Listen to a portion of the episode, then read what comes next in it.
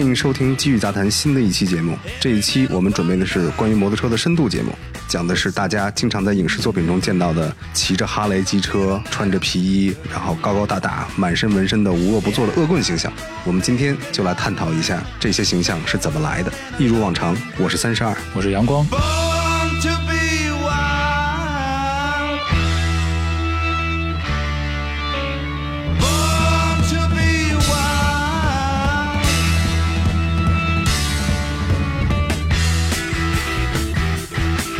关于机车 MC 的这帮人的形象啊，其实我觉得都不用再多说什么了。大家肯定看的东西不少这方面的，而且很多人还特别羡慕、特别崇拜他们。往往觉得这帮人每天就是玩儿、骑车、喝酒，然后打架，嗯，可能就干这些事儿，永远不用担心钱是从哪儿来，每天就干自己喜欢的事儿，对，就跟梁山好汉一样。大碗喝酒，大块吃肉，对，然后银子大把的花，好像不用去操心 怎么赚钱？对怎么赚钱，好像这钱是从哪儿来的呢？这些人的形象往往也不是特别好，你想跟酒啊、毒品沾边儿，他肯定是好不了的，往往跟一些犯罪活动也有关系，比方说一些走私军火、毒品制作和贩卖毒品，两头都占，贩卖人口。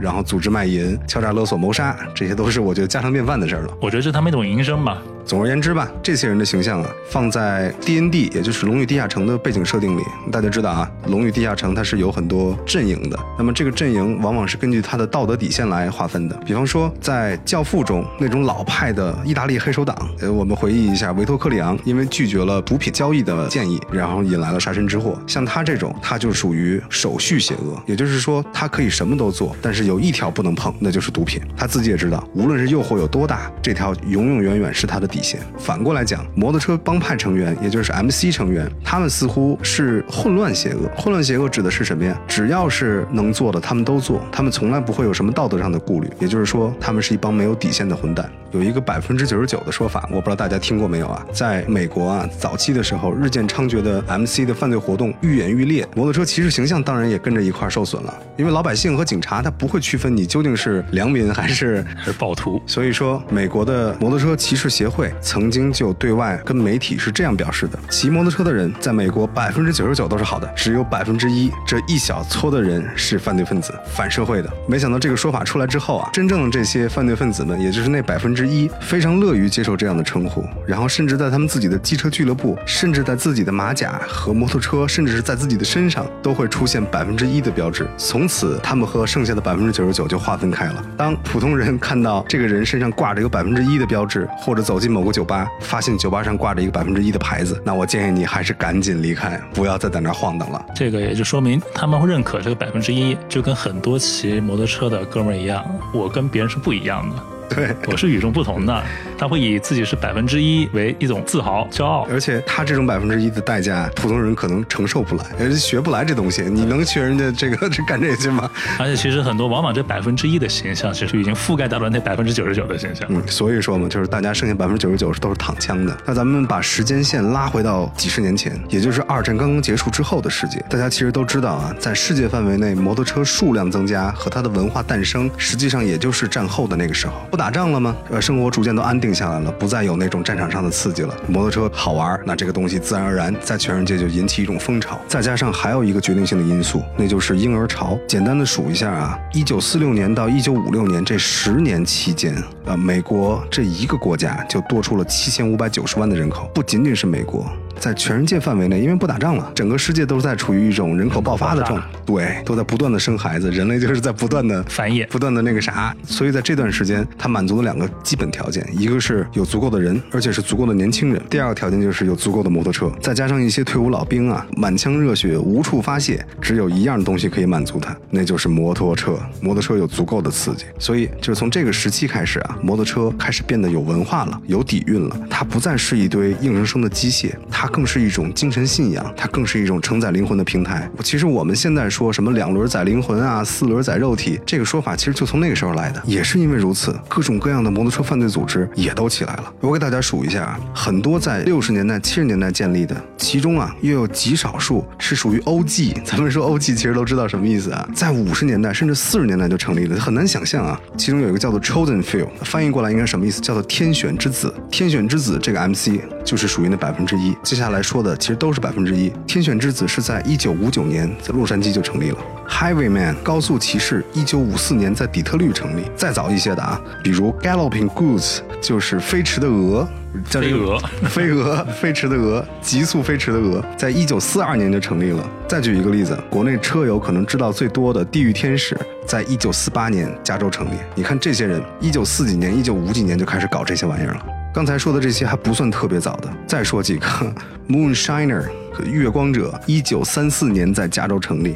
Outlaw 俱乐部，Outlaw 是什么意思？就咱们现在说的不法分子。一九三五年在伊利诺伊州成立，甚至还有一个叫做粉色天使 （Pink Angels），一九三一年就成立了，简直是不敢想象的。而且刚刚我说的这些俱乐部啊，在现在都还在处于活跃期，也就是说，他们有成型的组织，还在延续的帮规，同时也有自己成规模的犯罪活动。你看啊，这么多百分之一的机车犯罪组织，这么多的犯罪分子凑在一起，你没有一个稳定的组织构架，肯定是不行的。你看最早的三一年成立，对吧，？一九三一年，都奔着百年老帮去了。对你说没有一个严密的组织架构，它能持续那么多年吗？这也是我们今天重点的一个话题之一啊，就是他是如何管理这些人的，非常非常有意思。再说一个细节哈，在全世界的这些 MC Motorcycle Club 百分之一的犯罪组织当中，沿用的构架几乎都是一样的。那么是谁最早创立了这套管理的构架、管理的体系，设立了这些职位？呃，这个东西我没查到。咱们假设作为听众的你，你想成立一个自己的 MC，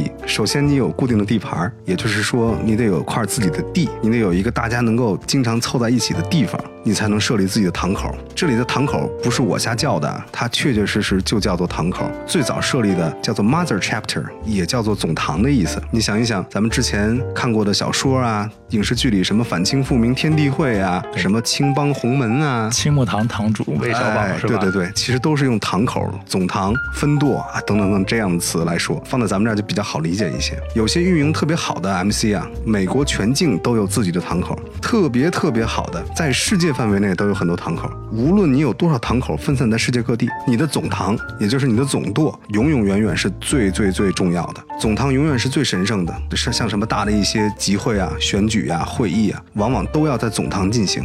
有了自己的总堂之后呢，你要知道他们是如何分工的。加入 MC，不管它是违法的还是正规的啊，你都要通过三种途径。第一种是自己提交申请，也就是说你跑到人家那儿去，你跟人说我要加入，但是通常来说，你这种行为都是不会被大多数俱乐部所接受的。那这个好像跟咱们中国加那种骑行俱乐部不太一样。咱们这边好像都是骑行俱乐部，就是你让不让我进吧？对，你看我怎么样吧？那大概就是这种情况。但因为他们组织比较严密嘛，所以这种情况通常不是被认可，但是有的也可以。第二种方式呢，就是你认识其中某个成员，比方说阳光是某个 MC 里边的一个成员，我通过认识他，然后我觉得哎，你们 MC 挺有意思，我能进去吗？通过这种，我跟他长期接触，我们中间产生了信任，然后阳光向他的 MC 推荐我，那么我获得了推荐，我才能够进去。怎么感觉跟那个入党介绍人一样？对你作为推荐人呢，也就相当于是一个担保人。如果我将来出现什么问题，去找你，对你肯定是有问题的，你要你要为我付出代价。第三个就是，如果你是当地名人儿，MC 可能会直接邀请你。当然了，作为交换的条件是你的名气够大，你能给 MC 带来直接或者是间接的好处。那这种情况下，他们如果觉得你合适，如果觉得你感兴趣的话，当然会去邀请你了。那你说，往往像这样的人，他一般都会有一定的社会地位。也不一定，也不一定。比方说，在美国会有一些影视明星接到或者推荐邀请，仅仅是开始啊，你还要自己配车，这跟国内的去搞外卖和快递有点像。对，像闪送，对，但是在这里的话，你就不能买电动车了，你要买的是摩托车。首先，你要有一台七百五十 CC 以上的大牌。有的 MC 呢会严格的限制你的选择范围，比如说他告诉你你的车必须是美国产，如果你骑别的车，他是不认可的。有的甚至会告诉你明确的牌子，你这个雅马哈不行，呃，你或者你这个印第安也不行，我们只接受哈雷，你买一哈雷，好，咱们再谈后头的事儿。是不是大部分的美国的这些 MC，他们都是喜欢用美国本土的品牌呢？确确实实是这样的。你看啊，所有的这些机车电影里，你包括咱们能从翻墙或者在国内一些视频网站上 MC 的一些视频，你就发现没有人骑日本车，全部都是美国本土生产的。这个就让我感觉，就这帮人永远有一种美国优先的那种理念在里头。我觉得会有一些，我给你举这么个例子啊，比方说像美国退伍老兵的这么一个机车组织，它可能是全国最大的一个机车组织。你只要是退伍老兵，不管你是什么时候退伍的，你都有资格去申请。他们里面就是骑美国本土车，不会让你去骑其他的车的。当我去游行的时候，我扛着美国国旗，我骑着一辆本田，那这算怎么回事儿啊？对，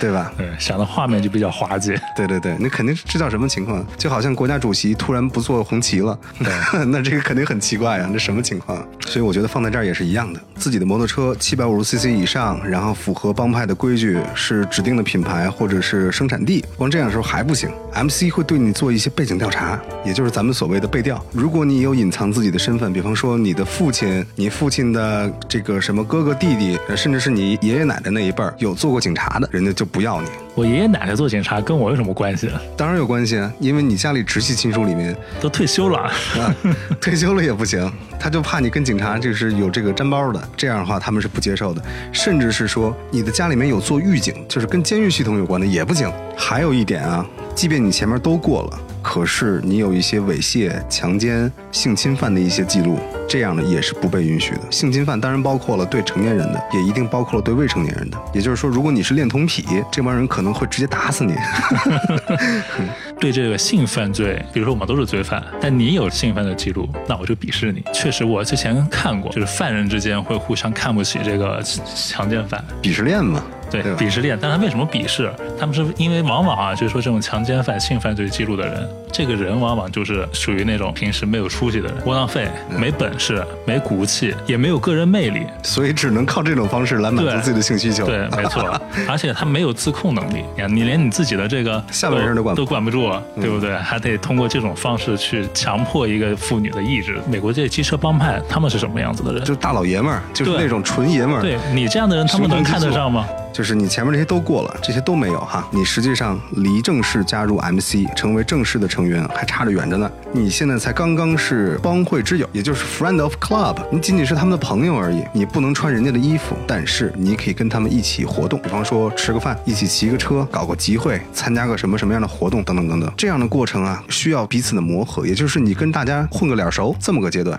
这个过程大概可能需要一年甚至更久，这个取决于大家是否认可你。就是一个考察期嘛。如果说混脸熟这个阶段都被人刷下去了，后面也基本就没戏了。对如果说这个时候帮会挚友挺过了这一个阶段，那么会正式的升为 hang around。其实这个词很有意思啊，hang around 什么意思呀？你可以说混，你也可以说常在，你知道吧？就是有事儿没事儿就在旁边待着，你知道他们去哪儿你去哪儿，就是这么一种感觉。但是又比帮派挚友级别要高一些，有点像清宫剧里头，比方说皇帝身边的嫔妃特别多，比嫔妃级别还差一点的，就像什么常在呀、答应答应啊，有事儿你就招呼你一声，但是你也没有什么正式的，正式的地位。对，他是不给你地位的，但是有事儿你还得来。那这么想的话，就你刚刚说的那个 friend club 的时候，那就属于是刚刚入宫选秀女的时候，皇帝看中你，哎，还不错，提拔提拔你，先再观察一下，答应常在。对对对对，是这样的。这会儿允许你在身边进行更多的活动，那就不仅仅是与帮派骑行了啊，你可能会被干一些脏活累活。这些所谓的脏活累活，可能就是一些低等级的一些犯罪。你在考验你忠心啊，你不能犯错啊。你这个阶段，要不然会延长。如果你犯了大错，你直接就被开除了，就是这样的。如果你被一个俱乐部开除，其他俱乐部是不会要你的，除非这个俱乐部和另外一个俱乐部之间可能是一种敌对关系，他可能觉得你身上有点信息，就好像你在公司工作，如果你是主动辞职，你下面找工作可能不会遇到特别多的障碍。如果你是被辞退的话，那这个事儿就很尴尬了。对你下一家的公司都会对你上一家公司进行一个调查的。是这个意思。你像那搞他们 HR 这帮人，实际上资源很广，轻轻松松给你调出你祖宗十八代的这个情况。现在你看，很多离职的人，下一家公司都会要求你提供上一家公司的离职证明，他就这一点上就能看清你到底是被开除的还是自己辞职的。在你结束了这个答应常在的这个阶段之后啊，后面还有一个等着你。这个时候就相当于半正式的一个成员，叫做 prospect，也就相当于储备干部、储备正式成员这么一个身份，或者叫见习。习、学徒，其实都可以。这个时候呢，你有了自己的帮会背心儿，但是还没有还没有一个完整的 logo，它可能只是一个有名字但是没有 logo 这么一个情况。同时，你的马甲上也会被贴一个就是见习 prospect，你也不允许有自己的名字。正式的成员会写除了自己的地位以及他的名字，他的名字可能指的就是他的外号。这个时候你连外号都没有，当然了，你的级别又比他高了一，更能够接近 MC 的核心活，比方说他的一些核心的犯罪活动。相比前面几个阶段呢，最后的储备干部阶段往往是耗费时间最长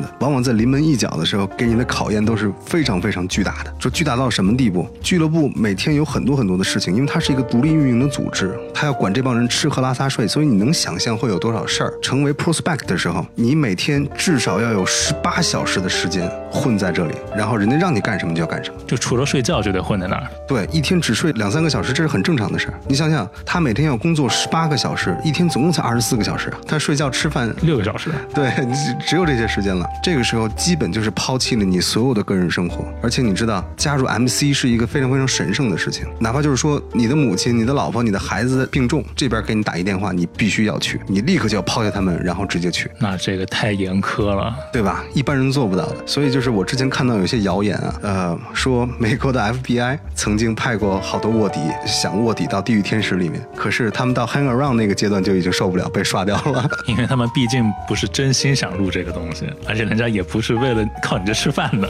假设熬过了前面所有所有的阶段，可能花了若干年，甚至是十年的光景，终于到了临门一脚，大家要决定你是否有资格加入，是否信任你。其实你看啊，它不光是像是一个组织，用俱乐部这个词儿来形容它，我觉得也不够准确，它有点像是兄弟会，我倒觉得啊，有点像入党的感觉。就是你接受种种考验嘛，就是所以你看，我刚刚听你说了那么多，我大概总结了一下啊，就 friend of club 的时候，他属于入党申请人；hang around 的时候，他属于入党积极分子，因为他得干很多事儿嘛，你积极嘛，对吧？对然后到那个 prospect 的时候，相当于预备党员，因为你接触一些核心的东西了，对对对吧？不完全在门外了，然后等正审的正式了，对吧？嗯，那你这个这个思想比较危险啊。然后咱们言归正传哈，你到这个时候呢，你需要所有的正式成员，从 president 一直到下面就最低级的正式成员，需要所有人来进行投票，他们来投票你是否有资格，是否可以加入到这个 MC 里面。因为你一旦加入了，就变得和他们一样，他们要完完全全的信任你，所有的信息要对你公开。那这是一个很神圣的一个决定啊。所以我为什么说刚刚拿那个？其实我觉得大多数世界上的政党，他们可能就是一个加入的程序，可能也是这样。但往往你想加入一个政党，代表你认可他的一个信仰，他的一个理念。那他这个帮派，你看他就像前面说的，很多都冲着百年老帮去了。对，那自然而然，它也是一种信仰，一种理念。是这样的。他可能这方面会有些共通的地方。有道理，我觉得这些确确实实可以做类比。这个投票是怎么个投票法呢？呃有些俱乐部是实行少数服从多数，你十个人里面你六个人超过六个人支持，你就可以进来。但是有的特别严苛的一些俱乐部，比如说地狱天使，它是一票否决制。只要一个人不同意，你就不行。有一个人不同意，哪怕这个人不担负任何职位，他就是一个正式成员，他觉得你这是不靠谱，完蛋了，之前的全部白折腾。单这么个几年下来的人，没有差这一票的吧？可能也有，但是微乎其微，应该你。说这帮人里头，他肯定也会发生各种各样的矛盾和冲突，理念不合、三观不合、气场不合的事情也会很多，所以不排除这种可能性啊。但是这样的制度说明什么事儿啊？就像你刚才说的，他们进行筛选人的这个过程是相当相当漫长、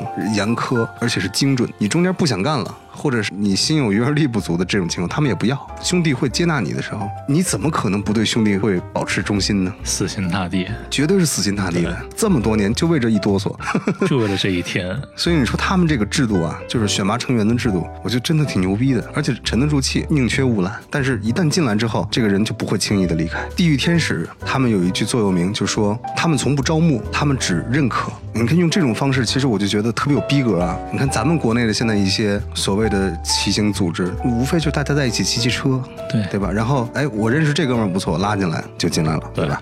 当然正规的也有，你像什么 KOC、DOC 啊、万里俱乐部啊，像这些比较有名的组织，我相信他们也是有自己的规矩的。像这样的规矩的，我觉得国内可能还少，或者甚至还没有。应该也应该是没有呢。嗯，所以你看他们说这个话，他们从不招募，他们只认同。这句话从根本上决定他们的思想，就跟这些玩闹似的不一样。立马就高下立判了。招募可能只是以人多人少，我是否缺什么东西来进行判断，但是认同它是一种精神上的东西。你精神上认同我，能够接受我，你才能够来，而且你能够放弃你所有的生活，这个我觉得太牛逼了。他基本上就是专职干这个的。对我曾经在 YouTube 上看过一个 MC 的老头，他已经退休了，他就说，当你成为 MC 是非常严肃的一个决定。如果人家给你打电话你不接，给你一次机会，只要第二次你不接，不管你什么理由，你立刻就被除名了。就像刚才说的，你老婆孩子或者是老妈老爸都在病床上，就等着你，但是那边打电话，你必须也要去。那我觉得，如果是这么一个就是判断的那个准神的话，那也能印证前面为什么他们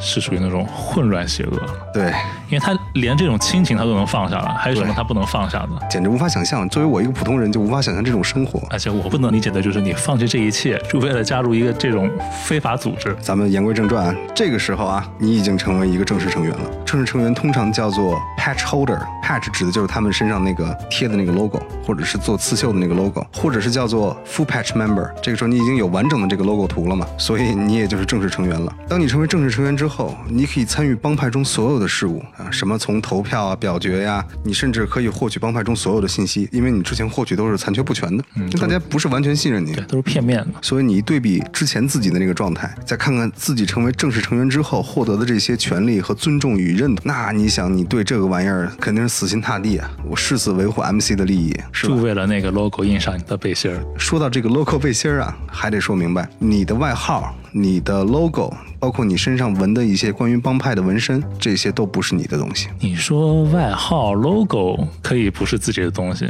我纹到自己身上的纹身还不是吗？如果他们发现有不是本 MC 的人纹上了这个 MC 的 logo，他们肯定要把这个人揍一顿，然后拉到哪个纹身店里给他洗了去。那还好，我还以为这人拿刀把皮给剥了呢。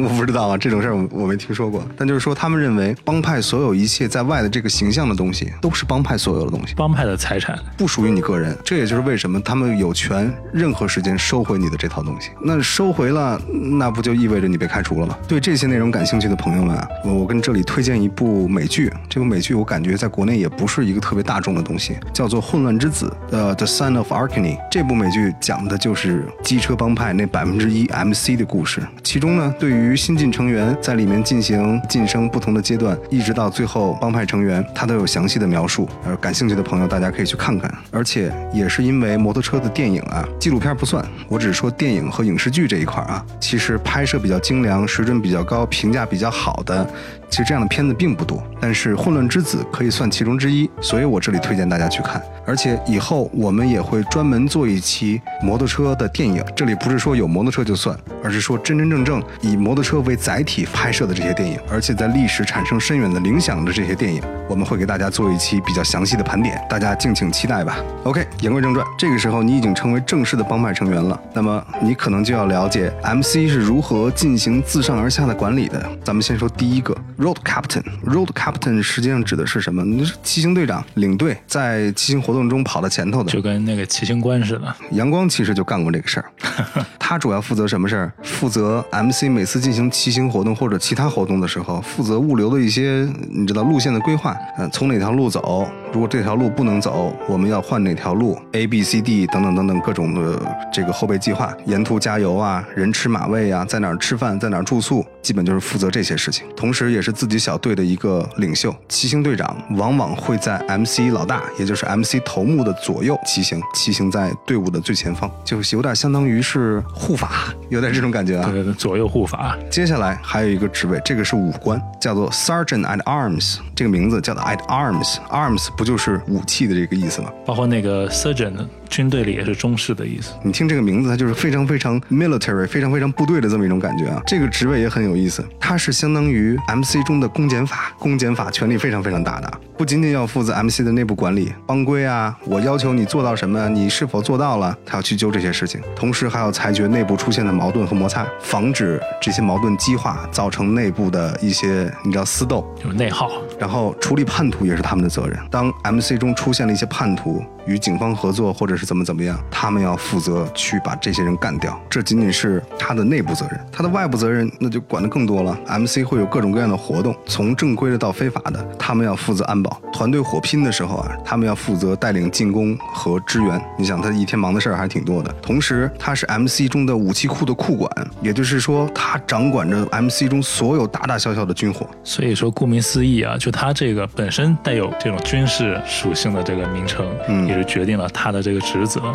也充满了军事的属性。对呀、而且你想想，这样的职位掌管着这么多这么多的事情，那一定是帮派中德高望重、特别受信任的人，或者是战斗力特别强的人才能去做。综合素质非常高，下一个叫做 Treasury 司库，也可以翻译成财务部长。他是 MC 的财务主管，但是又比财务要复杂一些，因为他管的不仅仅是财务。从小事儿开始讲，他要负责收 MC 的会费，每天要付账单，你可能要付水电费啊，就是特别特别日常这些东西，你不能断水断电吧？保持 MC 的正常运转，以及 MC 讨债也是他负责。你看这个时候突然变成五官了，MC 外部有一些外债的时候收不回来，他要带着人出去把债要回来。要债能是好要的吗？但我觉得一般的人也不敢不还他们的钱吧。你要是没点手段，你能把钱要回来？在他们的这个理解里，只要是跟钱有关系的，全部让这个司库去管，让这个财务会计去管，这个逻辑还是挺有意思的。同时，他也负责 MC 的一些非法与合法的一些营生的运营。比方说，通常 MC 都有自己的俱乐部、酒吧、饭馆，这是合法的东西啊。嗯，非法的东西更多了，他可能要负责打听一些，比方说最近哪儿哪儿查的严，呃，哪条哪条线路比较难走，我要去准备哪条线路去运我的毒品、运我的军火。最近谁来查我的这个卖淫的窝点，我要去搞定谁关系，我要去就是这些事情。所以你看，这个职位其实非常非常难拿。你说了，还要负责运营，就是什么东西赚钱，我得去去想，对得去干。你要去赚钱，那你包括你收账，你得人脉要广，人得认你，对吧？又要会赚钱，人脉又要广。我觉得就这样的人，哪怕他不干 MC，他也是他也是个人精，他也是个人才。对他随便去哪家公司，可能都干得风生水起。对，重要的是他还负责组织运营这个事儿呢。他要是管理，他就相当于一个 CEO 了。像 MC 给人的那种那些成员给人的印象是什么？粗犷的汉子，对吧？然后你再想想他拿的这些本儿，拿的这些计算器，计算这些东西是个什么场景？我很难把他们放到一块儿联联联想起来。这种这种形象肯定是很难想象。你就比方说，一个满身纹身、留着大长胡子，然后你知道凶神恶煞的这么一个老男人，他要拿着各种各样的申请表，然后去美国报税，你知道？天呀，这 MC 里头真是藏龙卧虎，各种各样的人才。然后咱们接着说下一个职位啊，叫做 secretary，也就是所谓的秘书、秘书长。这听起来是文职啊，不过确确实实也是 MC 里头可能是最文职的一个岗位了。秘书负责 MC 里面所有的合法与非法、内部与外部的文字工作，也就是人事工作啊。他这里可能会涉及到什么呢？你看，咱说合法与非法，它可能会涉及到一些政府的一些流程。咱这说的是合法的所，以，比如说申请的一些文件，对，乱七八糟，法律他要熟悉，非法呢就更得那什么了，他要帮助 president 去捋清各个帮派的关系，然后现在的形势等等等等，相当于一个参谋似的。也有一点像那个师爷智囊哎。对对对对对，有点像这个师爷的感觉，而且他还是一个 HR。你知道团队内部谁谁能担负这个，谁能担负那个，这你知道受功受奖，谁要谁要接受惩罚，所有的人事档案、人事记录，他全管这些东西，跟他搞不好关系。估计他到时候就投票最重要的那一票，这也得是个人精才能干。对你发现这些这些职位都是人精才能干对。然后紧接着咱们说。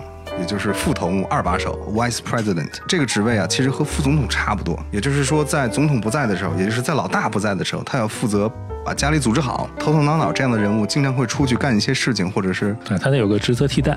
万一头目被干掉了，他立刻就能顶上来，而且一切都能保持正常运营，而不会发生任何形式上的混乱。其实这个事儿也挺难的，而且你想想，他是一个 MC 啊，这是一个犯罪组织，能做到二把手，也就是作为一把手的替代品，这得是一个什么样的人才能担当这样的一个职务啊？基本上可以说，在普通的那些帮派成员里头，基本上等同于头目一样的人。应该是的，因为不然的话，大家不服啊。万一比如说这个头目哪天挂了，你上去，人家我不服你，你怎么弄？所以他必须是相当于这个头目一样的人的存在。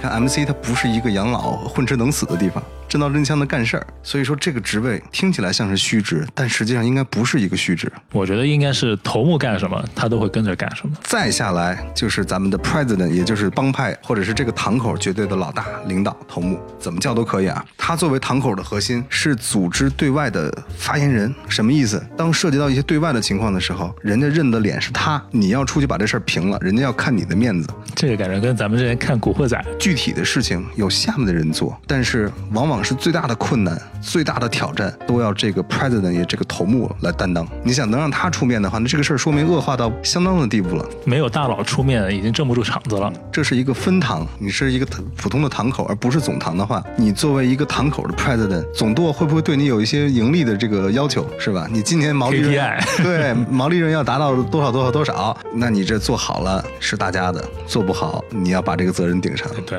所以你看这个职位压力也是非常非常大的。最后一个叫做 chairman，或者在总堂也叫做 president，这个就是一个帮派啊，一个大的帮派，有分社的帮派，最大最大的一把手。等于是大家所有的堂口只听他一个人的。对，是这样，就相当于他下一个政策，所有堂口都都要去执行。你作为一个分堂的一个 president 呢，在就是总堂总舵的主席去世之后，你是有资格进行选举的。所以当其他的分社过来的时候，大家进行投票，谁来进行下一任，也就是说你有可能会晋升。所以你既然能到了这一步，我觉得在 MC 的职业生涯可能也就到头了。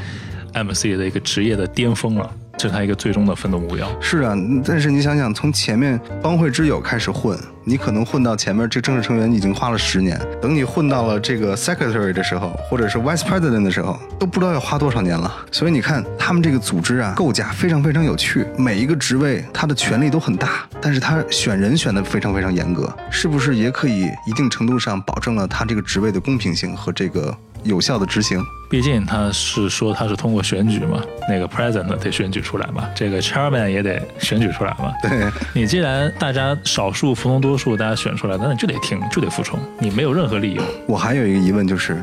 为什么会在摩托车身上发生这些事情？我不知道大家有没有想过这个事儿啊？对，就很多。你看啊，为什么往往咱们听到是摩托车的帮派，没有听过什么汽车的帮派？对，没听说过轮船的帮派。对啊，奥迪车主会，奥迪车主会，车友会，对，组织了一个这个呃奥迪的这个帮派，嗯每天没事儿，然后骑着开着奥迪排队出去打着双闪，没听说过这种事情，也没听说过电动车有这种事儿。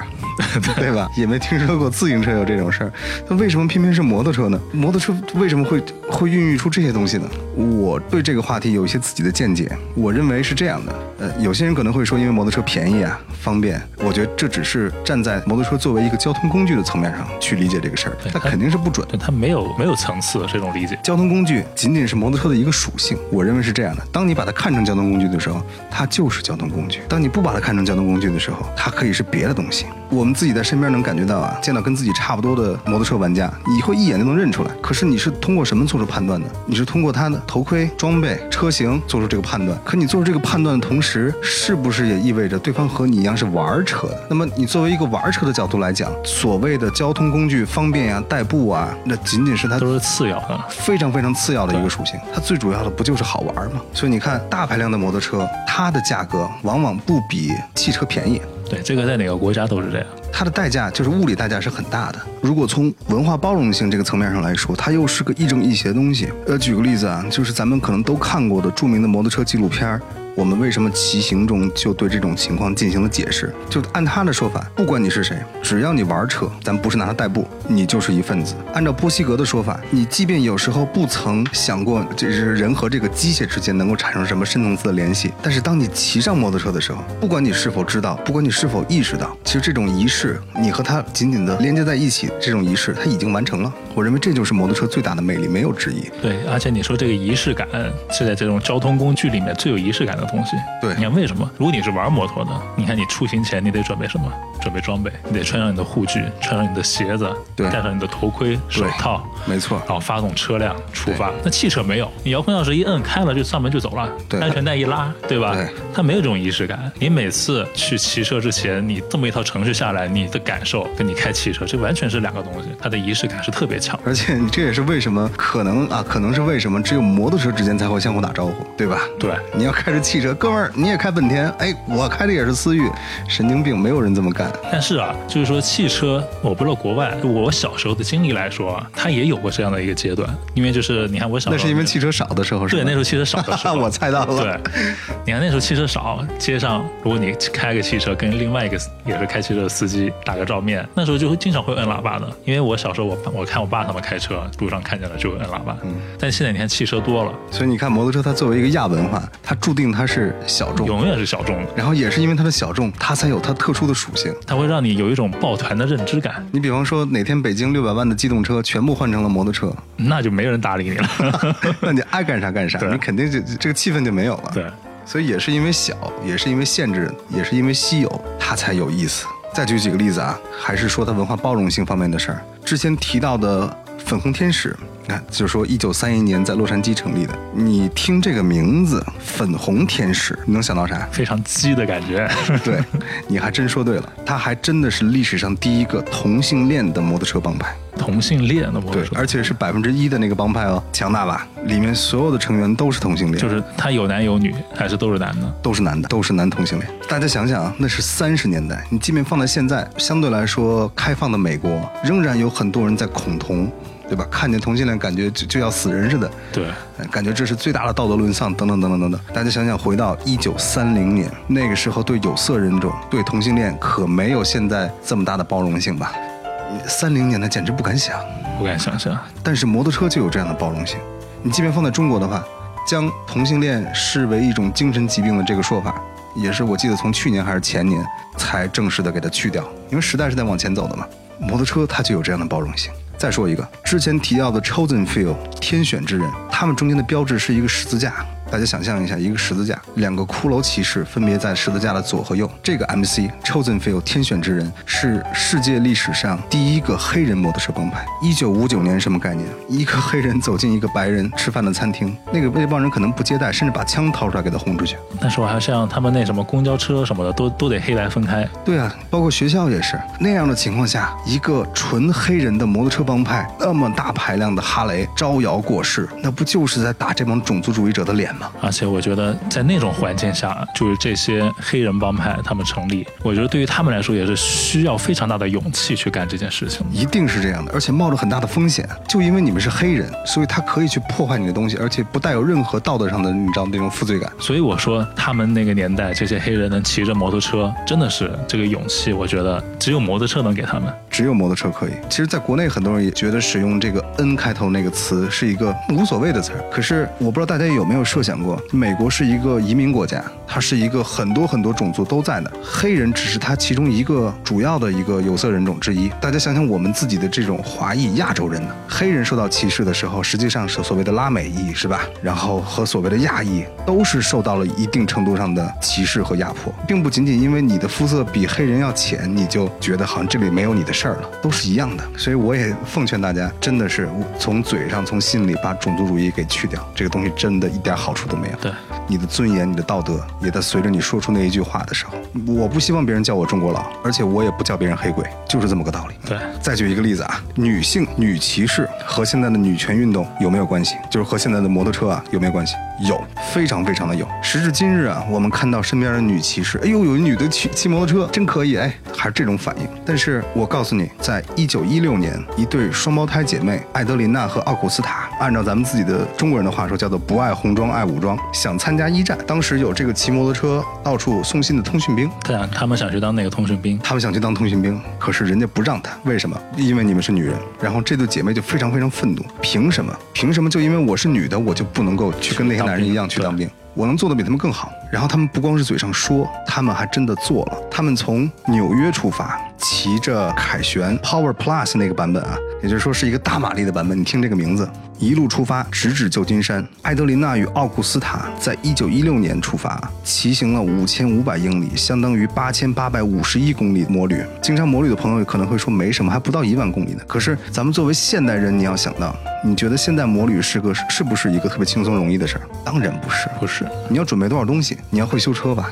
对，你要能保护自己吧？对，你至少要不会迷路吧？对，对对吧？你至少保证你能加油吧。对，这些都是一些很基础的必要条件。可是你想想，在一九一六年的时候，没有导航，没有 没有高德地图，对，没有人告诉你你现在在哪儿，因为你是女的，你骑摩托车，他们在沿途甚至受到很多很多的骚扰，就是因为他们是女，不为别的，没有任何理由。这也是性别歧视，也是歧视，就像种族歧视一样。所以设身处地的想一想，如果你把同样的情景换成一对儿中国的兄弟，一九一六年从美国纽约出发啊，一路上受到了各种各样的骚扰，仅仅因为他们是黄皮肤，你就能够理解女性的女骑士的心情了。而且甚至啊，他们经常会受到警察，也就是执法人员的骚扰。执法人员骚扰他们什么呢？你的那个年代没有所谓的摩托车专用的一些服装和护具，而且即便有的话，往往也是给男人准备的，因为女人不骑摩托车，他们认为女人就在家里生孩子就可以了。当他们穿着男士的这些衣服骑着摩托车过去的时候，警察把他们拦下，因为他们是女的，穿着男人的衣服，有伤风化，拘留。那这个感觉现在你看，像现在的伊朗不让女性骑车，也是因为他们有伤风化。一样的道理，在一些原教主义的国家里面出现这些事情，我觉得是非常非常让人遗憾的。在这么远，一九一六年，将近一百年了，一百零二年之前就曾经有人这么做过，而且当时他们非常年轻，他们骑行真的不是在摩旅，咱们出去玩儿可以叫摩旅，他们骑行就是在战斗。在斗争，在斗争，在抗争，在和这个社会，在和这个世界的各种各样的偏见、各种各样的歧视在抗争，抗争而且他们成功了。他们在三个月后到达了旧金山。一九一六年，将近一万公里的旅程，花了三个月的时间。那个时候也可也没有高速啊，对啊，现在是公路还不见得都是这种 柏油路。中间不知道经历多少困难，我都不敢想象。可是他们完成了旅行，然后媒体争相来报道。在这之后，艾德琳娜与奥古斯塔再次向军队递交了申请，可是毫不意外，照样被驳回，理由仍然是你们是女的，你们不能去做这个。但是没关系，摩托车的历史会记住他们。到二零零一年的时候，然后艾德琳娜与奥古斯塔被 AMA，也就是美国机车骑士协会引入名人堂。他们的冒险精神、抗争精神，鼓励着一代又一代的骑士，不管你是男是女。哎，那我问你个题外的啊，就是说这个奥古斯塔是不是那个摩托车的奥古斯塔？不是，我看到这个名字的时候也很意外。可是他这个名字确确实实只有只有这一种翻译，确实没有办法翻译成其他东西了，所以它就是奥古斯塔。咱们回头可以查查，看看是不是因为这个事儿来的。我印象中好像不是啊，但也许呢，嗯不知道。所以大家看，这就是为什么摩托车伟大。摩托车可以打破一切的条条框框，它代表着自由，代表着反抗，它代表着一切一切你想表达的情绪和你的想法。摩托车甚至可以参禅悟道。你想想，罗伯特·波西格的《禅与摩托车维修艺术》，波西格的悟道的渠道那就是摩托车啊。摩托车之所以亦正亦邪，是因为它无所不包，而它绝对不对任何东西下自己的主观判断。不管你是同性恋，不管你是有色人种，不管你是男是女，不管你的年龄大小，不管你干什么，你拿它干好事儿，你拿它干坏事儿，它全部给你接纳进来。哎，说到这个参禅悟道啊，我就想到我们前面请的那个阿甘。他当时我们问了他为什么你要辞职去骑摩托车，为什么你选择要去摩旅？他就说，因为他对自己的工作生活感到厌倦了，他希望在摩旅的过程中让自己找到新的答案。它就是一个悟悟道参禅的过程。而且这也是一个重新找回自我、重新发现自我的这么一个过程。而这个过程啊，在我们所有人的人生中都是必不可少的。只是有的时候你意识到它存在，有的时候你会意识到你需要这么去做。而摩托车可能是最佳的这么一个途径或者是渠道，很多时候你是找不到这么一个渠道、一个平台去做这件事情的，尤其是咱们现在这个都市生活，对太忙碌了。对，很多人他可能茶余饭后工作之余想到的也就是去散散步、健健身，嗯，对不对？但是往往这些东西它达不到那种精神境界的。对我不是说其他东西不好，我只是说在我们的这个认知里面，摩托车是最佳的一个渠道，没错，最适合的一个渠道。这就是为什么我爱摩托车。我爱摩托车，不是因为它的排量，不是因为它的外形炫酷，还是说表面形式上的那些东西。我是喜欢它风吹过我的头盔的时候，我喜欢听它的引擎声，我喜欢我这个人是骑在摩托车身上，而不是坐在一个铁皮罐头里。我去感受路，去感受那个所有你外在一切环境带给你最直观的感受。这种东西是不可替代的，而且主要它虽然也累，但是没骑自行车那么累。anyway，它就像它就像一个包罗万象的东西，你什么都都可以扔进来。你说它是藏污纳垢也好，还是这个一切美好的东西，它全部能够接纳你，而且能够把它发挥到极致。这个就是摩托车。今天时间差不多了，然后其实我们这个后面还有一半的内容还没有说出来。所以只能放在下一期再跟大家细聊。下一期我跟大家做个简单的预告啊，我们会着重的讲一讲在摩托车 MC 里面两个极端不同的例子，就像是天使与恶魔一样。哎，这就呼应了我们的主题。我们的主题是 MC 的红与黑。这一期我们介绍了什么是 MC，那么下一期我们就跟大家说一说它的红与黑是什么。究竟红有多红，黑有多黑？大家敬请期待。好，大家晚安。晚安。